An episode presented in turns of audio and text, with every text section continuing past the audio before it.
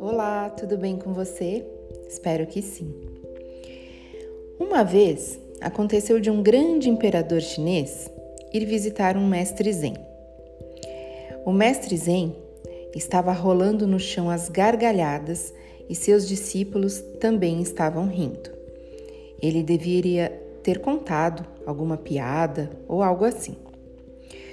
O imperador ficou um tanto quanto embaraçado ele mal podia acreditar no que estava vendo, porque o comportamento era grosseiro e não se conteve. Disse ao mestre: Isso é grotesco. Não se espera isso de um mestre como você. Alguma etiqueta precisa ser observada. Você está rolando no chão, gargalhando como um louco. O mestre então olhou para o imperador, que tinha um arco. Naqueles dias remotos, era costume carregar arco e flecha. O mestre então perguntou: Diga-me uma coisa.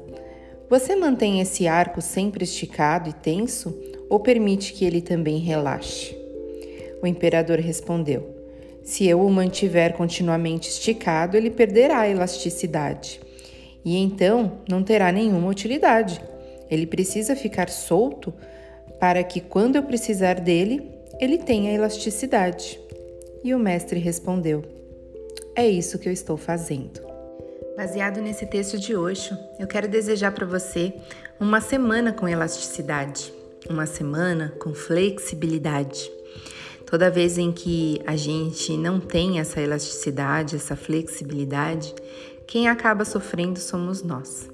Nós precisamos dos nossos momentos de relaxamento, nós precisamos dos nossos momentos flexíveis para que a gente consiga dançar conforme a música da vida. Nós temos que ter momentos de diversão, momentos de relaxamento, e com esses momentos, principalmente, é quando a gente renova a nossa criatividade, quando a gente renova a nossa clareza, e aí a gente consegue sim fazer a criação que a gente deseja para a nossa vida. Nós não temos controle de nada. Então, nós precisamos muito dessa elasticidade e dessa flexibilidade para viver a vida da melhor maneira possível. Eu desejo a você, então, uma semana muito elástica, muito flexível e de bastante relaxamento. Eu sou a Karina Luquezzi, professora e terapeuta holística da Transformação Consciente. E se você quiser saber mais sobre consciência, autoconhecimento, convido você a conhecer a minha outra casa lá no Instagram, no arroba transformação.consciente. Te vejo lá.